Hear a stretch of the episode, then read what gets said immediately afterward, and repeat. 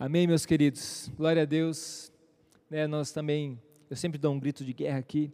Cadê as crianças mais lindas dessa cidade? Cuidado, segura elas aí, senão elas vão sair correndo aí onde elas estão. Né? E se tem uma criança linda dessa daí perto de você, dá um abraço nela e diz assim: logo, logo nós vamos estar na igreja juntos, celebrando a Jesus. Agora, diga para ela, agora nós estamos sendo igrejas, sendo igreja, junto aqui na nossa casa, em nome de Jesus.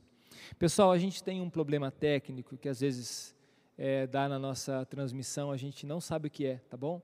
Mas é um chiado que de vez em quando ele vem, ele passa, tá bom? Dura alguns segundos e ele passa. Quero pedir perdão para você por isso, né? Mas se você não tenha, não precisa nem mandar mensagem, a gente sabe que isso acontece. Beleza, pessoal? Outra coisa, nós queremos saber de onde você é, de que cidade você é. Né? Manda uma mensagem para nós agora nos comentários ou então pelo WhatsApp. Diga para nós também quantas pessoas estão reunidas na sua casa agora participando desse culto.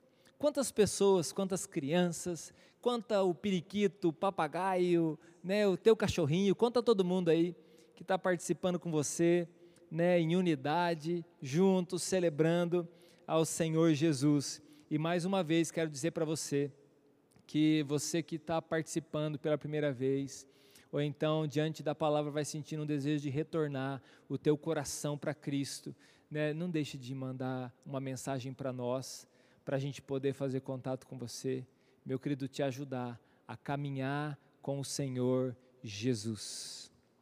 Eu tenho uma palavra de Deus para compartilhar com você. Espero ouvir aí as cidades que você é, mas a gente tem algumas cidades especiais para nós, que a gente está sempre orando por elas, porque são cidades onde nós estamos plantando igrejas. E a cidade do Braganei, dá um glória a Deus aí, você que é do Braganei. Pessoal do Iguatu, tem a galera aí da Inglaterra, oh! o pessoal de Ubiratã, Realeza, aí, Realeza, Santa Terezinha de Taipu, Cascavel, são Luís Gonzaga, Mato Grosso, Cafelândia, Penha, Ouro Verde. Vamos ver quem mais aqui que está aqui mandando mensagem. Marechal Cândido Rondon. Aí, ó, a galera tá mandando aqui das cidades, quantas pessoas tem em casa. Roraima, Colorado do Oeste, Roraima. A Claire, a sua família a galera de Cafelândia aqui. Que bênção, que bênção. Glória a Deus, né? Por todas as cidades que estão aqui com a gente. Medianeira, pessoal de Medianeira que está com a gente também. Que Deus abençoe muito vocês, em nome de Jesus. Pessoal, tem tantas notícias, tantas mensagens. Eu dou glória a Deus pela vida de cada líder, de cada pastor, de cada homem de Deus, pessoas que amam a Deus, realmente têm compartilhado tantas mensagens é, maravilhosas mesmo na internet. Tem também os oportunistas, né, que ficam se aproveitando de uma mensagem e sendo apenas um oportunista. Tome cuidado com essas pessoas, né, mas olhe realmente para a palavra do Senhor. E hoje uma mensagem que Deus colocou no meu coração, se você quiser anotar aí onde você estiver, né, o título da mensagem é Sem Respostas Automáticas. Né, todo mundo quer uma resposta. A gente está sempre procurando uma resposta, e aí tem tantas hoje notícias erradas, notícias falsas que as pessoas mandam, as famosas aí fake news. Tem também fake news do evangelho, que as pessoas vivem anunciando. Fake news que eles falam de pessoas que eles conhecem, né? notícias automáticas que a gente dá, às vezes porque alguém falou para nós sobre tal lugar ou tal pessoa e a gente se apropria de uma, de uma impressão como um rótulo e daí a gente começa a dar respostas automáticas para as pessoas com aquilo que a gente ouviu. Está errado isso aí. A gente começa então a, a emitir respostas automáticas. E o que a gente quer, na verdade, a gente vive numa, numa geração imediata, né, do imediatismo, o que a gente quer, a gente quer realmente respostas rápidas e automáticas. Nós estamos atrás disso. Respostas que sejam instantâneas, né? respostas que saiam é, logo para nós. A gente quer saber o que, que vai acontecer, a gente quer saber como que vai ser. Né? As coisas começam a apertar, as pessoas começam a entender melhor a situação e elas querem uma resposta automática. Mas eu quero dizer para você, não existe para você uma resposta automática. Nem de Deus existe uma resposta automática. Porque nós fizemos muitos planos, meu querido. Talvez você fez muitos planos para a tua vida. E eu sei que há pessoas que até uma festa de casamento foi cancelada. Né? Às vezes o aniversário, quantos que não têm passado aniversário em casa sem comemorar como gostaria estar tá aqui o nosso cameraman aqui, Juninho, passou aniversário em casa, pastor Nabuco, né? Fez aniversário também esses dias, passou em casa, né? E a gente fica até meio sem graça, ah, situações difíceis também. A gente está orando pela uma família da igreja que perdeu né, um ente querido, que é a Cláudia, é uma líder da nossa igreja, perdeu o seu pai, faleceu o seu pai. A gente fica numa situação até difícil, até de velórios ou, ou planejamentos para a nossa vida, estudos que você ia começar, né, trabalho que você ia começar, sonho que você ia colocar em prática, e a gente quer uma resposta automática. Agora eu quero dizer para você, não existe respostas automáticas, mas existe sim uma palavra de Deus para as nossas vidas.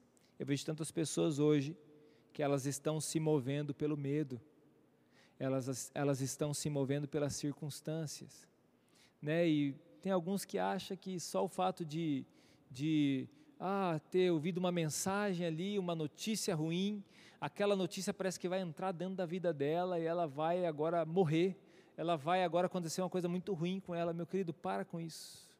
Acalma teu coração. Né, eu, a, a minha esposa, a minha família está acompanhando o culto. A gente já passou por momentos muito difíceis na nossa vida, na nossa casa, na nossa família. Hoje eu estava conversando com as crianças, a gente estava conversando na hora do almoço aquela sessão nostalgia, né? Até paramos para ver no YouTube algumas propagandas de antigamente, né? Quem lembra aí do mentiolato, aquele que doía mesmo, né? Ou então aquele biotônico Fontoura, né? Eu fui descobrir hoje que o biotônico Fontoura tinha uma, uma proporção de álcool de 9,5%, deve ter deixado muita criança bêbada ou embebedada muita criança aquele negócio lá, né? Aquele é, é, Scott que era ruim demais, da conta. E a gente compartilhou com nossos filhos hoje. Eles vão dar risada agora eu vi isso aí.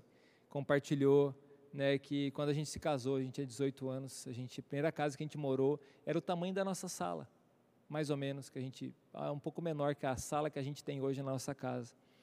E a gente era só nós dois, nossa família longe. Quando a gente queria falar com os nossos familiares, nós tínhamos que sair de casa e ir no orelhão para ligar. E não era qualquer horário que a gente podia ir ligar. Era no fim de semana e tinha que ser um horário que era o horário mais barato. Você olhava na lista telefônica qual que era o horário mais barato para você ligar. Né? A moçada aqui talvez não consiga imaginar como que é isso aí. Alguns sim, né? Algum até mais. Era, era saindo da época da ficha, entrando no cartão. Não tinha telefone em casa, não tinha internet.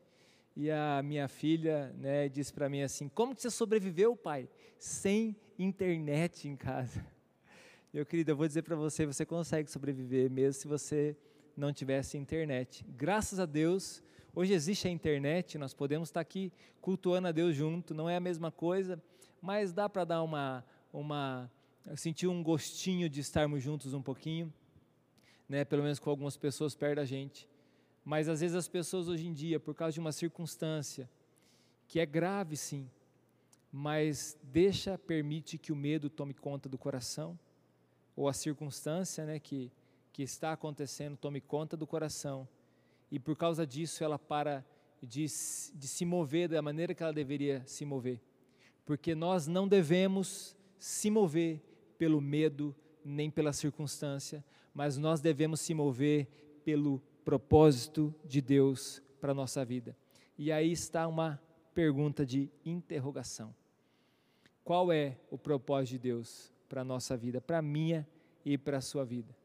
Para a gente entender qual é o propósito de Deus para a nossa vida, para que, que nós fomos criados, para que, que nós existimos, nós precisamos ir de volta à nossa origem. Nós precisamos voltar à nossa origem para que a gente possa entender. Você nunca vai entender o propósito da sua vida se você não for para os pés, para estar do lado daquele que criou você, que é o nosso Deus. E eu gostaria de então de ler um texto bíblico com você em Gênesis. Cadê tua Bíblia aí? Tá com a tua Bíblia? Né? Talvez a tua Bíblia está nas tuas mãos, seu celular está aí com o aplicativo da Bíblia, ou então você está aí com a tua Bíblia. Eu trouxe hoje a minha primeira Bíblia, que é bem grandona mesmo, né, para que possa sair maior na, na filmagem aí. Gênesis, capítulo 1. Vamos lá? Gênesis, capítulo 1, versículo 26. Diz assim, Gênesis 1, 26 até o 28. Nós vamos jogar na tela aí para você também, Gênesis 1, do 26 ao 28.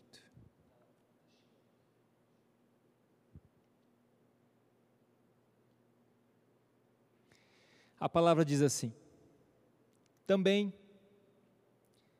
disse Deus: façamos o homem a nossa imagem, conforme a nossa semelhança Tenha ele domínio sobre os peixes do mar, sobre as aves dos céus, sobre os animais domésticos, sobre toda a terra e sobre todos os répteis que rastejam pela terra.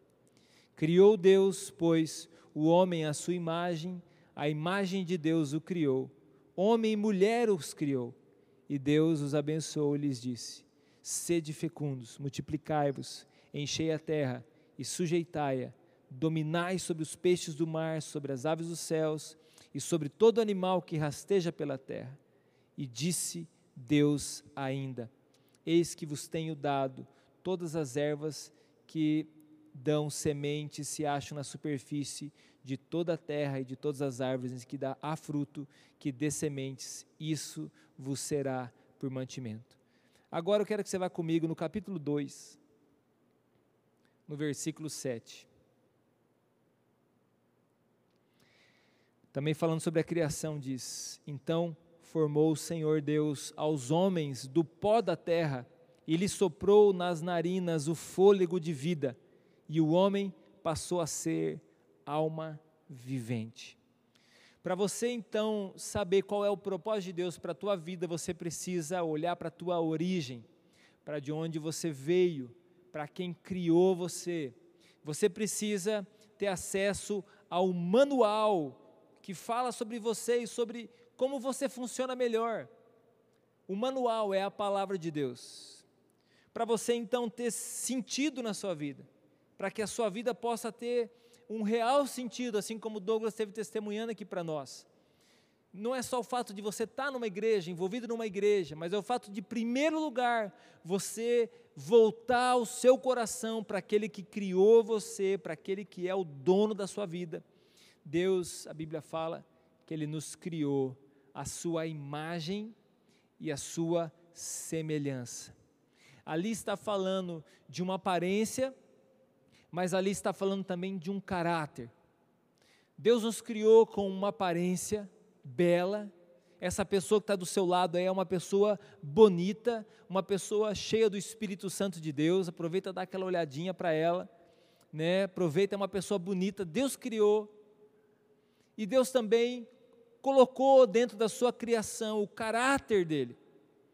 Deus colocou dentro de nós o seu caráter. Qual que é o caráter de Deus? O que, que Deus é? Deus é amor. Deus é justiça.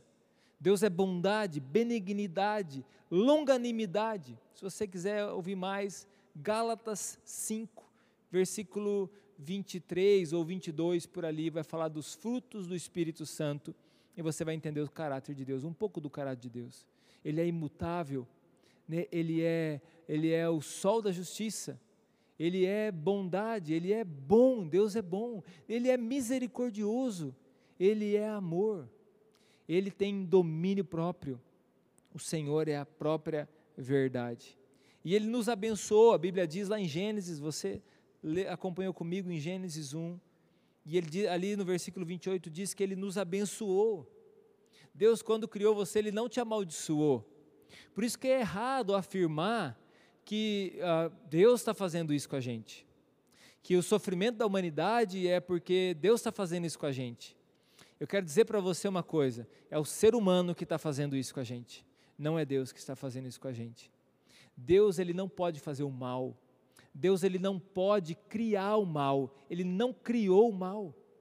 Deus não criou a maldade no ser humano. Deus não colocou dentro do ser humano a maldade, Deus colocou sim a liberdade. Eu vou chegar lá, quero explicar para você algumas coisas.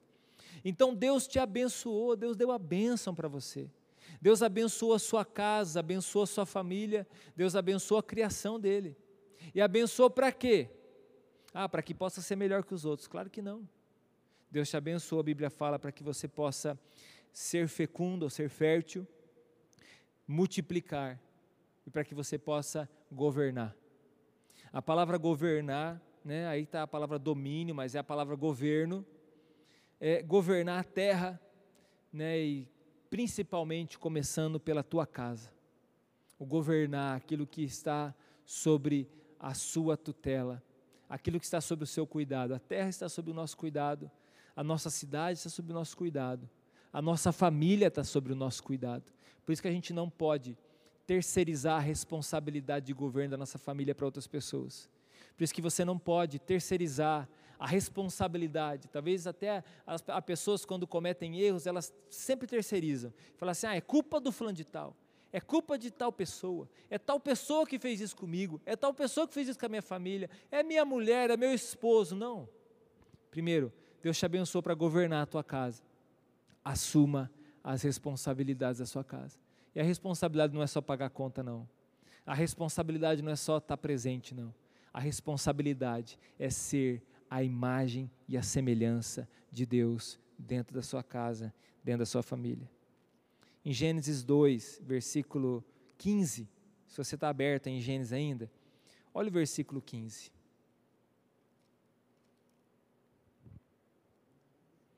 Vamos ler primeiro o versículo 7, depois eu vou ler o 15. O 7 diz: Então formou o Senhor Deus ao homem do pó da terra e lhe soprou nas narinas o fôlego de vida, e o homem passou a, passou a ser alma vivente. Então Deus formou, colocou a mão, e Ele formou o homem, formou você do pó da terra. A única criação que Deus colocou as suas mãos foi você.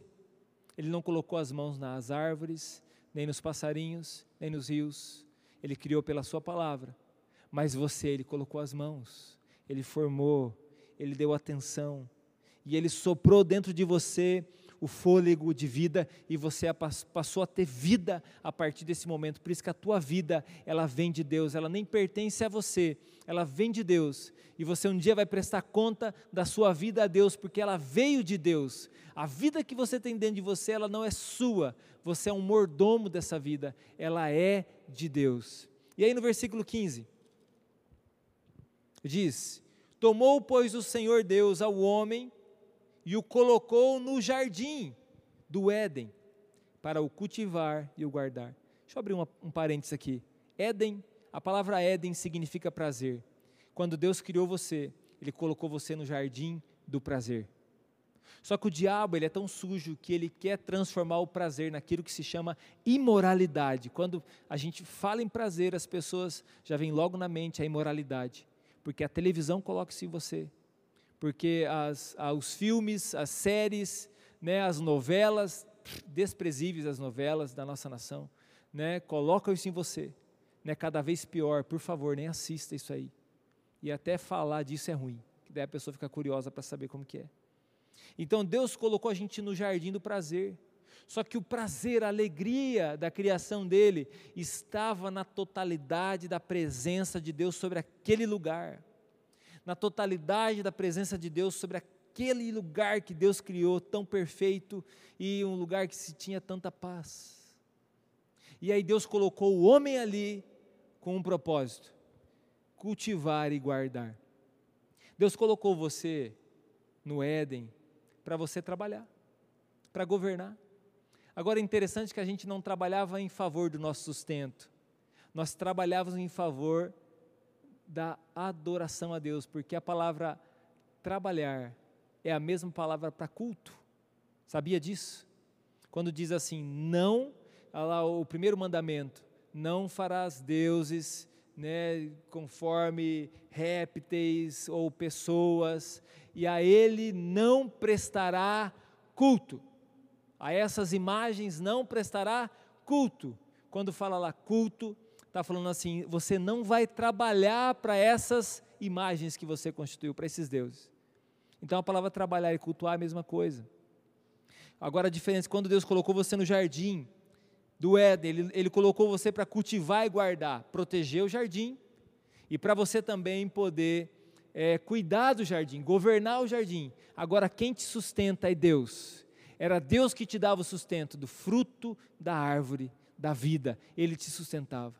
E da mesma maneira hoje, você precisa entender que o seu trabalho ele é santo sim, se ele não infringe a lei, claro. O seu trabalho ele é santo, mas você não trabalha para si mesmo. Você trabalha como para o Senhor. E você cultua a Deus assim. Você adora a Deus assim. E é por isso também que você, com o recurso que você tem, você não é ganancioso, você é generoso.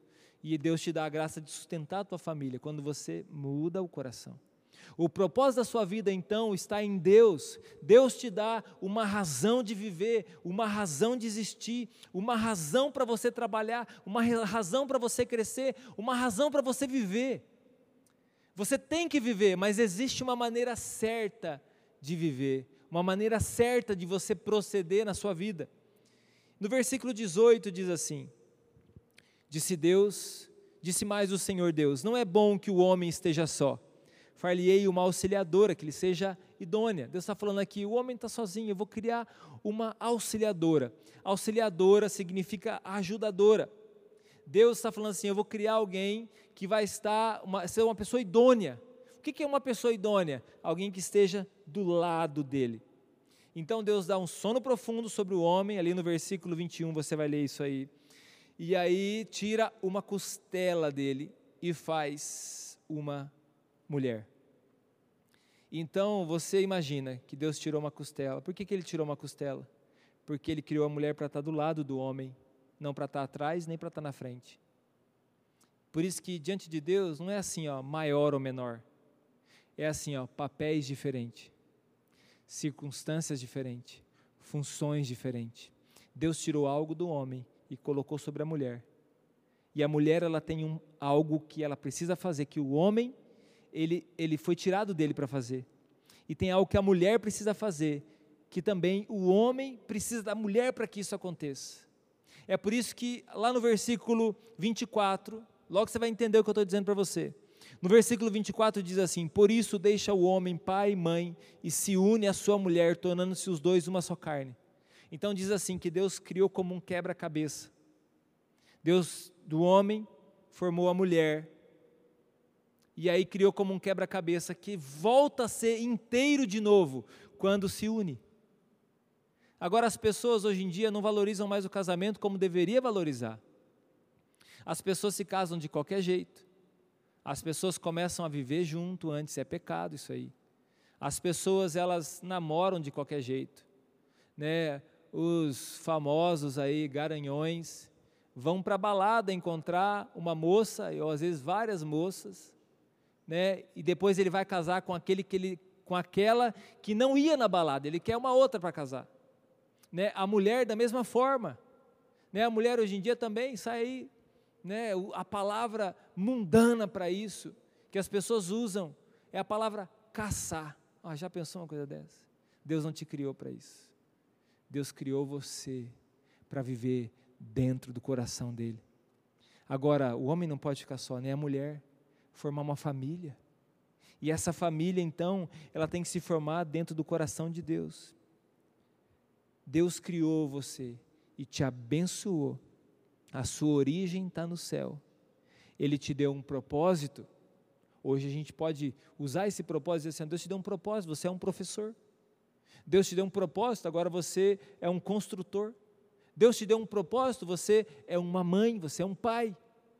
Deus te deu um propósito, esse é um propósito.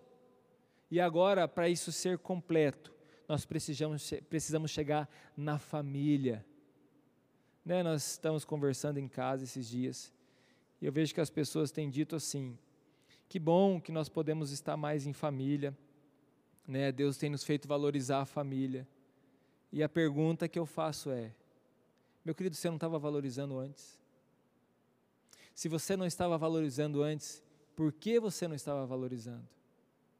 Se você não estava valorizando Deus, que é a tua origem, por que, que você não estava valorizando? Ah, porque o fulano de tal lá brigou comigo. Ah, porque não sei quem falou mal de mim.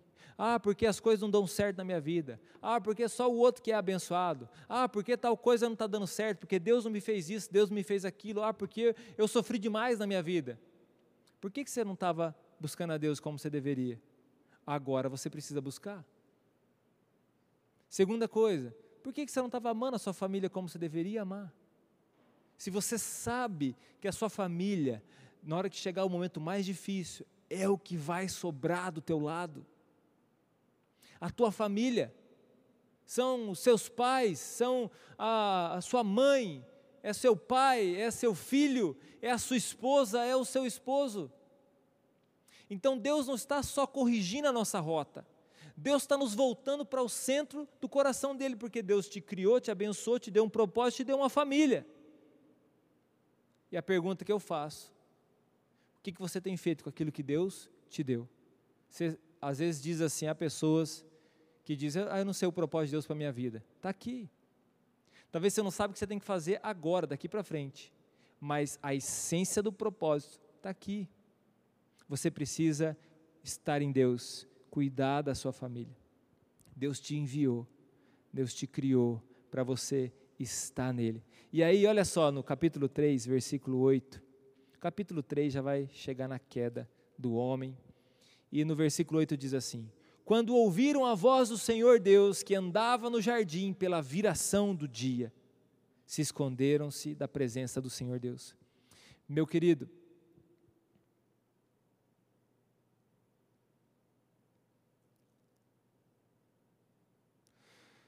quando eu e você, só um minutinho, contra a regra, está pedindo para esperar um pouquinho.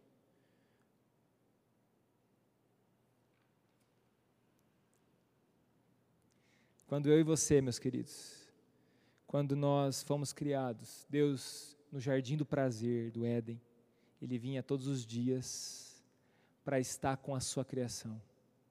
E ali ele passava um tempo junto. Ali ele ouvia. Ali Adão, Eva tinham prazer de estar todos os dias na viração do dia. Qual que é a viração do dia? Finalzinho da tarde.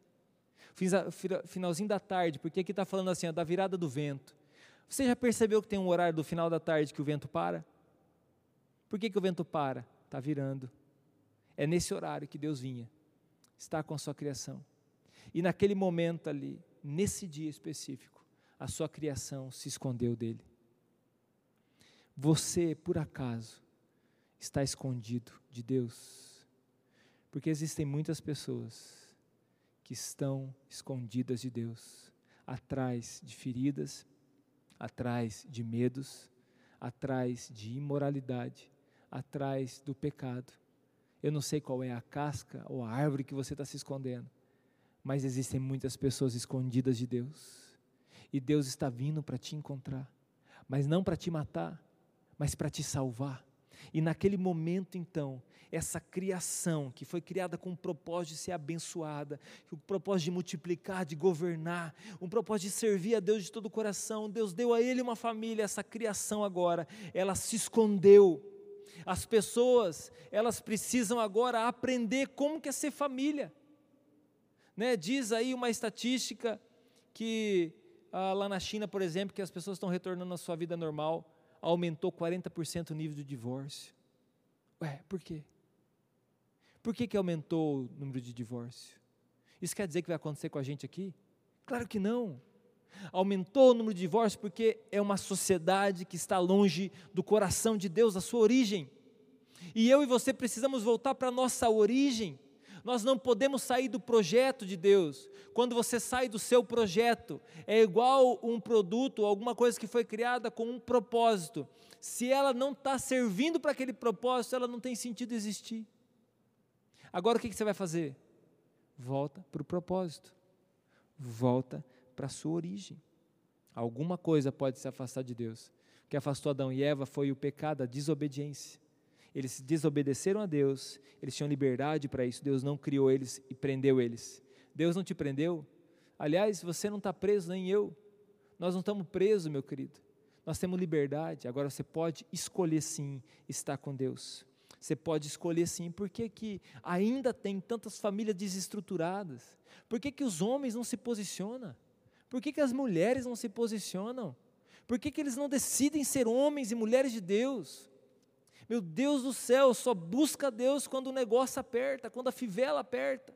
Só busca Deus quando parece que o mundo vai acabar. Agora, daqui a pouco, começa a aliviar as coisas, as pessoas começam a aliviar também. Nós não precisamos ser assim. Nós podemos sim ser constantes, continuar amando nossos filhos, amando a nossa família. Quantas pessoas que choram na beira de um caixão e dizem: Ah, me perdoa por tal coisa, me perdoa por tal coisa. Por que, que não fez isso antes? Por quantas pessoas que dizem: Ah, mas eu perdi minha família, não... por que, que não recuperou a família antes? Uma noite de prazer acaba com toda uma vida. E às vezes você ainda está vivendo infeliz, porque você começou tudo errado a sua vida. O que, que você vai fazer? Volta e reconstrói. Ah, pastor, é difícil, mas é o caminho. Volta e reconstrói. Porque, meu querido, um culto no YouTube não vai te salvar.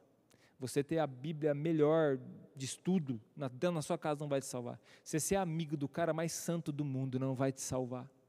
Você ter um curso de família na sua biblioteca em casa não vai te salvar. O que vai te salvar, o que vai salvar a tua família, é você estar no centro do coração de Deus. Por isso, muitas famílias estão vivendo de maneira errada, porque elas não estão dispostas a aprender a ser família.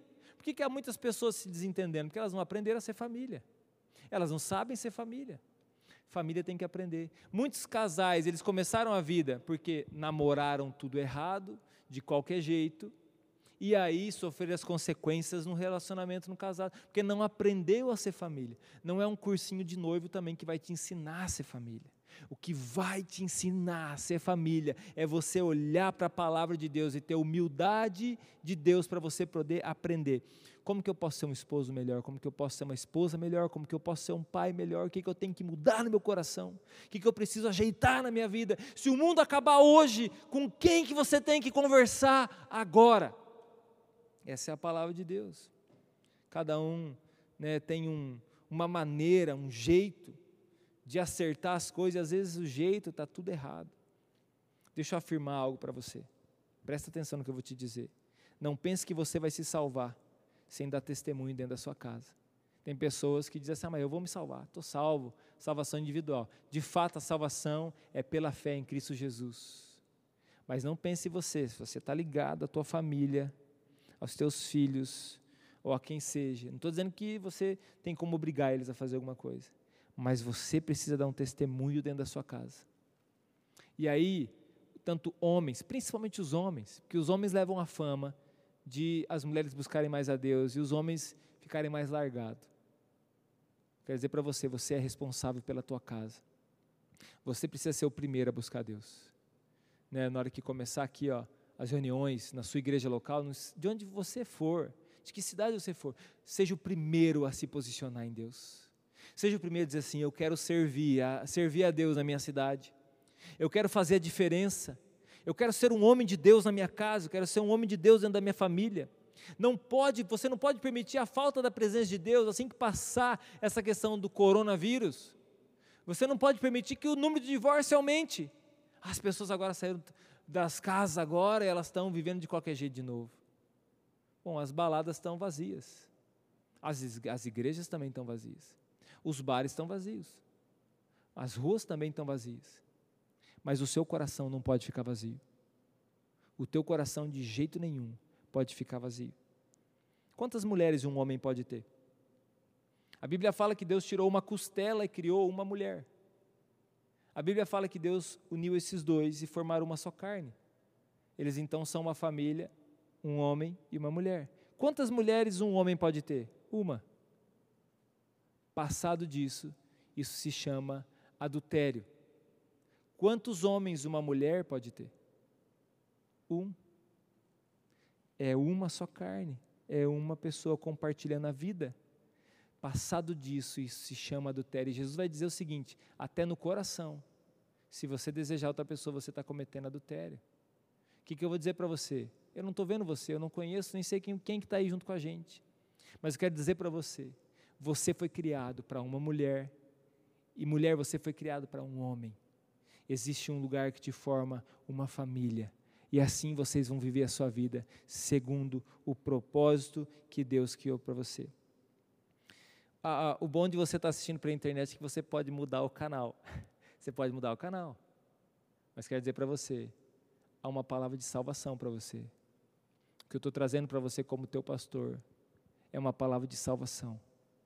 A salvação sua, mas a salvação também da sua casa.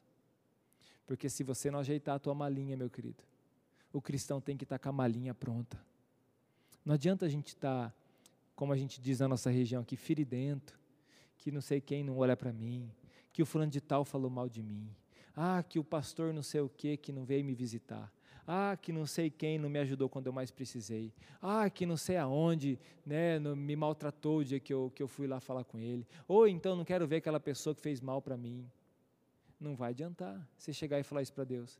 Você precisa se acertar com Deus. Você precisa se acertar com a tua família. Você precisa se acertar com a igreja de Jesus. Jesus vai vir buscar não o Fernando, não o Júnior, não o Felipe, não o Jaime. Jesus vai vir buscar a igreja dele. Jesus vem de uma maneira coletiva buscar a igreja. E eu quero terminar só dizendo para você o seguinte: quando, antes de criar o homem, houve uma desobediência, Satanás, com seus demônios, o nome dele era Lúcifer, anjo de luz. Satanás com seus demônios. Os demônios eram anjos, um terço dos anjos do céu. Eles também foram criados com liberdade. A luz que eles têm vem do próprio Deus. em algum momento, houve um desejo no coração de Lúcifer, possivelmente um arcanjo de Deus, dos maiores anjos criados por Deus. E ele desejou ser maior do que Deus. E ele quis estar longe de Deus. Então ele caiu do céu. O inferno foi criado para ele. A maior parte dos anjos de Deus, que é a criação de Deus, continua e Deus continua criando, porque ele não deixou de ser criador. Ele continua sendo criador. Deus criou então o mundo, Deus criou o homem, Deus criou a mulher. Quando ele criou o homem e a mulher, ele também criou e colocou no homem e na mulher a liberdade. Deus deu liberdade para você, você faz o que você quiser da sua vida, mas você arca com as consequências disso também. Só que o homem e a mulher, quando eles pecaram, teve uma diferença da dos anjos. A diferença é a seguinte: Satanás se fez como uma cobra e ele veio e enganou o homem e a mulher. Começou pela mulher, a Bíblia fala que é a parte mais frágil. Começou pela mulher, e a mulher usou sua influência e também chegou o engano até o homem, dentro da casa. Isso mostra para nós o seguinte: se um erra, todos erram. Se um perde, todos perdem. Se um ganha, todos ganham. Por isso que quando uma vida se converte numa casa, logo, logo toda essa casa vai se converter. Também, se uma vida comece a, a, a empenhar a sua decisão em não servir a Deus, logo, logo toda essa casa vai estar longe do Senhor. Quando a gente olha para a presença, para a palavra de Deus, a gente percebe que esses, esse homem, essa mulher, foi enganado pelo, por Satanás. E por causa disso, então, Deus entristeceu o coração dele e fez um plano de resgate em prol de mim, em prol de você. E esse plano de resgate, então, está lá em Romanos capítulo 5. E eu vou terminar com esse versículo. Versículo 12. Romanos 5, versículo 12. Romanos capítulo 5, versículo 12 diz assim. Eu gostaria que você prestasse atenção nesse versículo. Portanto, assim como por um homem só entrou o pecado no mundo, e pelo pecado a morte, assim também a morte passou a todos os homens, porque todos pecaram. Só que há um detalhe. Né, eu falei, a mulher é a parte mais frágil, a Bíblia fala é a parte mais frágil. A gente sabe que foi, quem foi enganado primeiro foi Eva, mas quando Deus vai se referir a uma casa, Deus fala assim: ó, portanto, por um só homem entrou o pecado no mundo.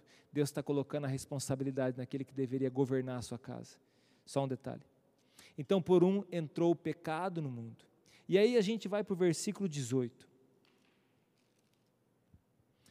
Pois assim como por uma só ofensa veio o juízo sobre todos os homens para a condenação, assim também por um só ato de justiça veio a graça sobre todos os homens para a justificação que dá vida. Porque, como pela desobediência de um só homem, muitos se tornaram pecadores, assim também, por meio da obediência de um só, muitos se tornarão justos. Sobreveio a lei para que avultasse a ofensa, mas onde abundou o pecado, superabundou a graça a fim de que, como o pecado reinou pela morte, assim também reinasse a graça pela justiça para a vida eterna, mediante Jesus Cristo, nosso Salvador. Entrou o pecado por um homem, Adão, e saiu o pecado por um homem, Jesus, o segundo Adão. Entrou o pecado por um homem, Adão, e entrou a graça de Deus Salvador através de um homem, Jesus. O próprio Deus se fez homem, habitou entre nós, sofreu todas as tentações possíveis, mas aí, não como Adão, que diante da tentação cedeu ao pecado, mas agora, diante da tentação, ele ficou firme. Ele disse: Não só de pão viverá o homem, mas de toda a palavra que sai da boca de Deus, da boca do meu Pai. Por que, que eu estou dizendo isso para você? Existe sim um caminho, um único caminho, Jesus. E existe sim um procedimento correto. A palavra nos ensina. Existe uma origem para mim para você, e essa origem está em Deus. Como que nós fazemos isso? Voltando nosso coração para Deus, entendendo que Ele nos abençoou, não nos amaldiçoou. Você tem poder de Deus nas suas mãos agora, e Deus também te deu uma família. Talvez você não tenha um esposo, ou não tenha uma esposa ainda. Talvez você até perdeu o teu esposo, ou perdeu a tua esposa. Eu quero dizer para você: Jesus pode ser o teu esposo. Jesus pode cuidar de você. Quer melhor esposo que esse? Jesus pode ser o seu pai. Jesus pode até fazer a função da sua mãe. Aliás, Pai, Filho, Espírito Santo. Aquele que está integralmente na vida daqueles que se entregaram a Ele. Agora, talvez você tenha, né, seus pais, seu esposo, sua esposa. Não está na hora de voltar o seu coração para Deus e para a tua família? A salvação, ela é individual, mas também ela é coletiva. Ela precisa ser coletiva, porque Deus é coletivo. Deus está olhando para a igreja. Eu quero chamar aqui o negrito, se for possível, para a gente só dedilhar uma música no final, a gente vai fazer uma oração. Por um entrou o pecado, por um entrou a salvação. E Deus só veio em direção a nós, meu querido, porque o pecado inicial do homem não foi a rebeldia. O pecado aconteceu por causa da tentação, nós fomos enganados. E agora Deus te deu a oportunidade de você entender que você foi enganado e voltar para o caminho. Mas você também escolhe se você quer voltar para o caminho. Deus vai respeitar a tua decisão. Agora, não ache que a misericórdia e a graça de Deus é uma brincadeira. Também não ache, meu querido, que todas as mazelas que você tem na vida é por conta e culpa de alguém, ou muito menos achar que é Deus que está te amaldiçoando. Deus não pode amaldiçoar ninguém. Deus só pode abençoar. E a bênção de Deus está no caminho que Ele propôs para nós. Feche os seus olhos por um instante. Comece a falar com Deus. Eu quero te dar liberdade, Espírito Santo de Deus, toque corações nessa noite. Espírito Santo de Deus, traga cura na casa, nas famílias. Espírito Santo de Deus, traga reconciliação, esperança. Senhor Deus, em nome de Jesus, tira todo medo. Senhor, nós clamamos a Ti. Senhor Deus, vem com a Tua presença. Senhor Deus, venha trazer, Senhor Deus, paz sobre essas casas venha trazer reconciliação entre as famílias. Senhor, traga de volta seus filhos para o centro do teu coração. Comece a orar.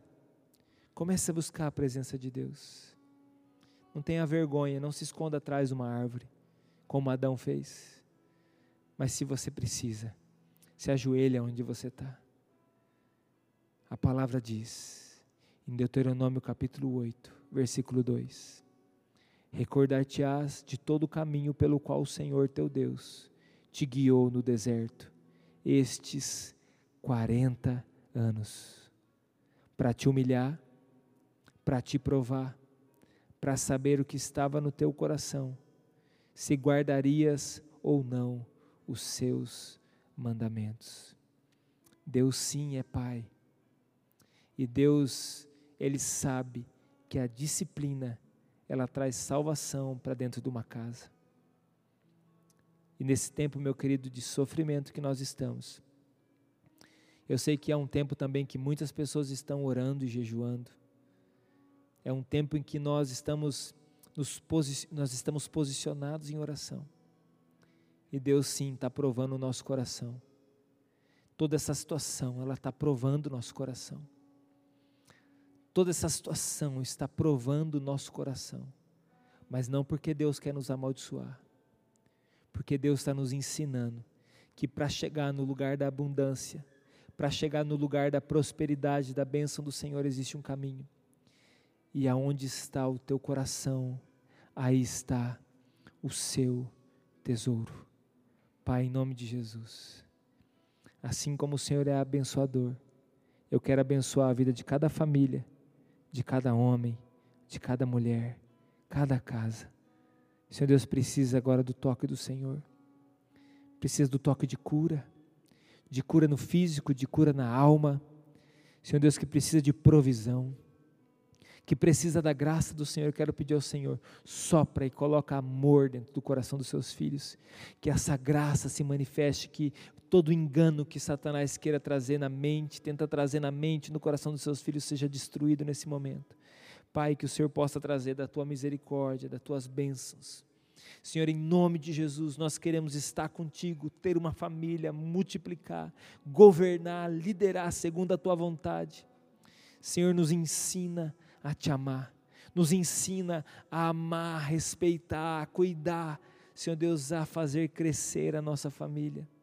Senhor, em nome de Jesus, é o que nós te pedimos, para a tua honra e para a tua glória. Amém. Meu querido, é uma bênção estar junto com você. Terça-feira nós temos a nossa célula online também, aqui pela internet. Você que está nos acompanhando e de repente essa mensagem tocou muito no seu coração né, você quer nos mandar uma mensagem, ou você de repente que ainda não faz parte dessa família na fé, quer voltar o seu coração para Jesus, ou você que está muito longe, manda uma mensagem para nós, nós nos alegraremos em receber a tua mensagem, nós vamos orar por você, e aquilo que for possível da gente fazer pela tua vida, nós vamos fazer. Quero reforçar aqui com você a importância da marcha do amor. Dê um passo em generosidade. Os mercados da nossa cidade estão com caixas para você fazer a sua doação ou você pode também ofertar com uma, um recurso financeiro. Nos avise que é para esse propósito, para a gente poder saber. Tá bom, meu querido? Tem uma vaquinha rolando também na internet. Você pode fazer parte lá da Marcha do Amor. Amém? Diga comigo, eu faço parte de um avivamento. E a igreja de Jesus é maior do que eu imagino. Que Deus abençoe você, a sua semana, a sua casa. Nós estamos orando por você. Nós amamos a sua vida. Em nome de Jesus. Deus abençoe.